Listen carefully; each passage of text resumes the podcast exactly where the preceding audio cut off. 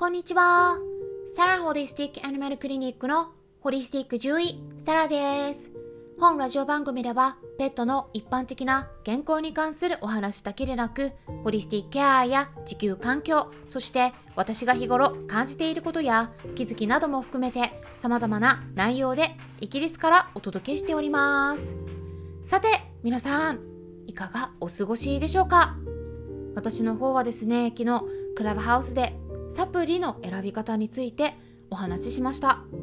一緒にお話ししてくださった方々ご参加いただきありがとうございました。質問などへの回答も含めて結構時間が長くなってしまったんですけれども最後まで聞いてくださり本当に嬉しかったです。でちょこちょこスタンド FM の方でもライブでお話しできればと考えています。時々ですね最近ゲリラ的にライブを行っていますので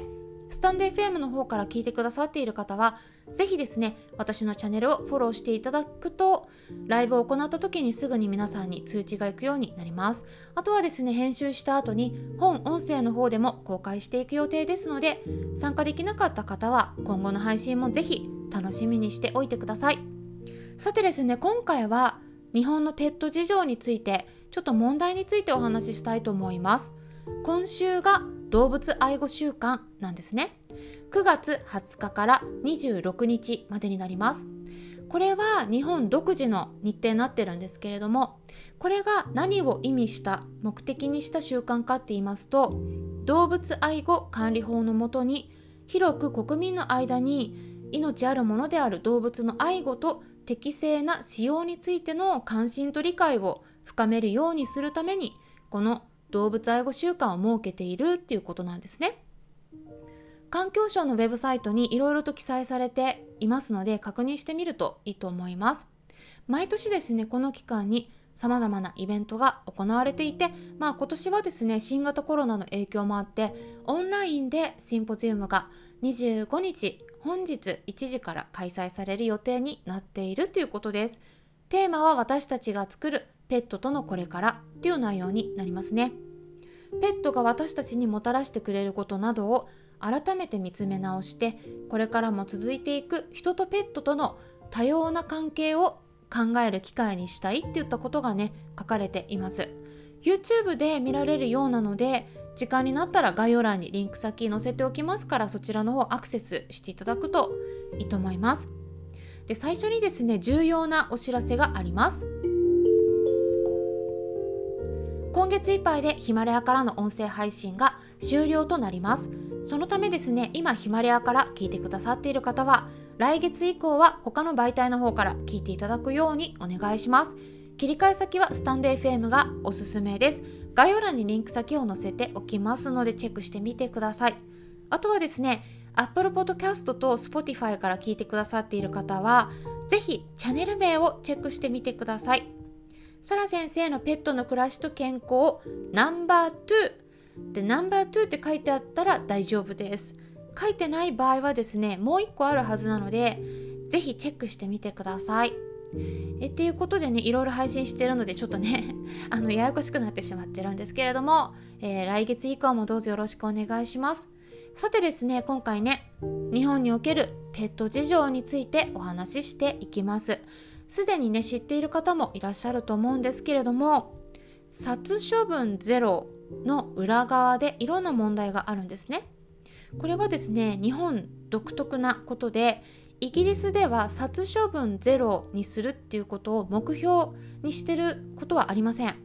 これがねどういったことが違うのかお伝えしていきたいと思いますので興味のある方は是非最後まで聞いてみてください。まずですね桜猫についてもお話ししたいんですけれども桜猫っていうのがどういうものか言いますと桜猫っていうのはお外で暮らしている猫ちゃんの中で不妊去勢手術を受けた猫ちゃんですね。で片側の耳の先端の部分がカットされた猫ちゃんのことを言います。でその耳のカットの仕方が桜の花びらのように見えるので桜猫って呼ばれるようになったんですね。この呼び方は日本独特です。でただこの桜猫については賛否両論があるみたいなんですね。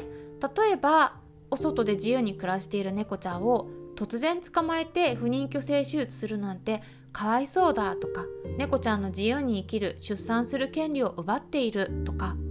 手術するとしても問題のない耳の先をカットするのはかわいそうだとかねそういった意見ありますね皆さんはどう思いますか？もともとですねこの桜猫活動っていうのは名前は違うんだけれども欧米の方で行われていた方法が日本に導入されたっていった経緯があります。私はですねこの活動については賛成です、まあ、昨日もねお話しした通り不妊去勢手術っていうのは行っていかないと猫ちゃんの繁殖力はもう本当に強くて半端ないんですね。なのでお外でも多頭飼育崩壊のような状態になってしまいます。実際に起きていますね。例えば日本でも一部の島で猫ちゃんが増えすぎて問題になっていますね。例えば愛媛の青島とか伊豆諸島の三倉島とか日本の中にあるさまざまな離島で猫ちゃんが増えすぎて実際には殺処分されています。猫の島っていうことで猫の楽園って呼ばれることありますけど実際はですね楽園っていうそんなことふうにね言えるものじゃないんですね。猫ちゃんの数が増えすぎると猫ちゃん自身にとってもストレスで生きるのに精一杯です。顔つき見ればわかるんですけどもねかなり険しい表情してることも多いし痩せていたりのみとかダニがついてしょっちゅう体をかゆがってかいてたりして明らかに不健康だったりします。毛艶も悪いです。こういった離島で起きていることっていうのは私からするとこれね多頭飼育崩壊と全く同じなんですね。食べ物がなくて増えすぎて猫ちゃんたちが生きづらくなってしまっています。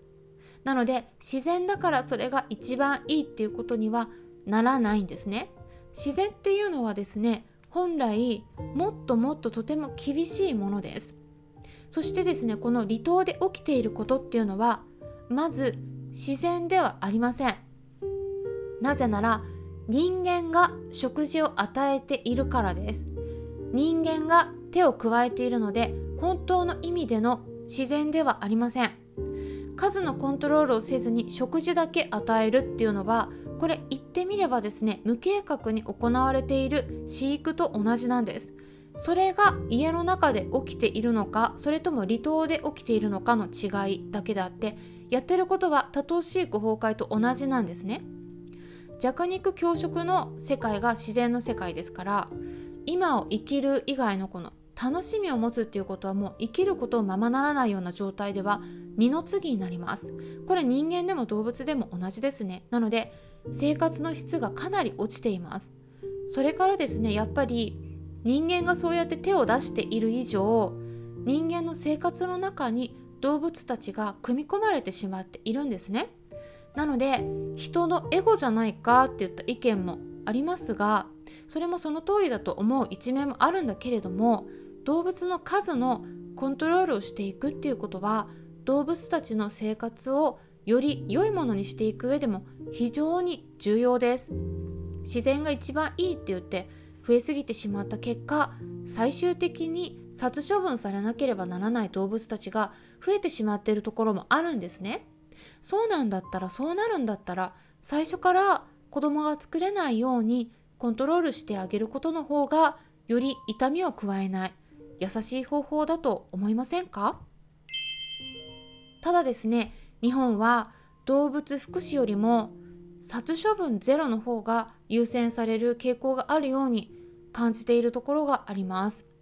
殺処分ゼロの裏側にある問題っていうのが最近取り上げられることもありますがこれがどういうことなのかお伝えしますと動物愛護法がだいぶ以前に改正されたんですね。でそれで行政の方での引き取りを拒否できるようになりました。でそこで拒否をされてしまうと猫ちゃんとかもね行政に持ち込めずに外に放すっていう人も増えてきてしまってたりあとはですねいわゆる繁殖屋って呼ばれるような準血種のワンちゃん猫ちゃんを増やしている人の中で行政に持ち込めないからっていうことで今度はですね引き取り屋って呼ばれる業者さんに渡されてることが多いっていうことなんですね。でこの引き取り屋って呼ばれるところでは表向きはお金をもらえばその後の世話をするっていうことで引き取るんだけれども実際にはですねきちんと食事も与えずに世話しきれなくて餓死させてしまったり殺処分を代行しているところもあるっていうことなんですね。よくですね死んだ方がマシっていう言葉がありますね。死んだ方がマシ。この考え方がイギリスにはあります。痛みを抱えながら辛い状態のまま生かすんだったら安楽死させてあげた方がその子のためになる楽だっていうことなんですね。この考え方がですね日本では少し薄いように感じています。いいとか悪いとかじゃなくてねこの違いですね。で生かす方が最優先にされてしまってるんだけどこのきちんと世話をされない環境の中で生きるのっていうのは相当な苦痛です。毎日お腹を空かせてきちんと食事も食べられないような状態っていうのを経験したことありますか？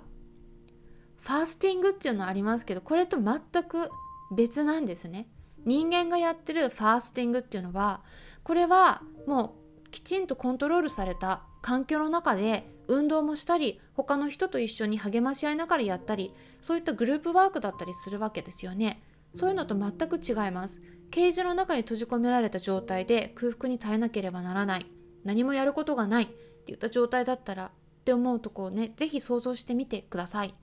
多頭飼育崩壊とかそういう劣悪な環境に置かれる中ですね。ずっと生活して餓死するっていうのは本当に本当に辛いことです。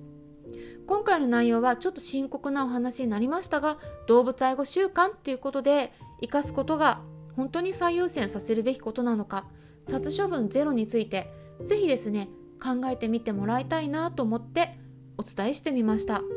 参考になれば嬉しいです。それではまたお会いしましょう。ホリスティック獣医サラでした。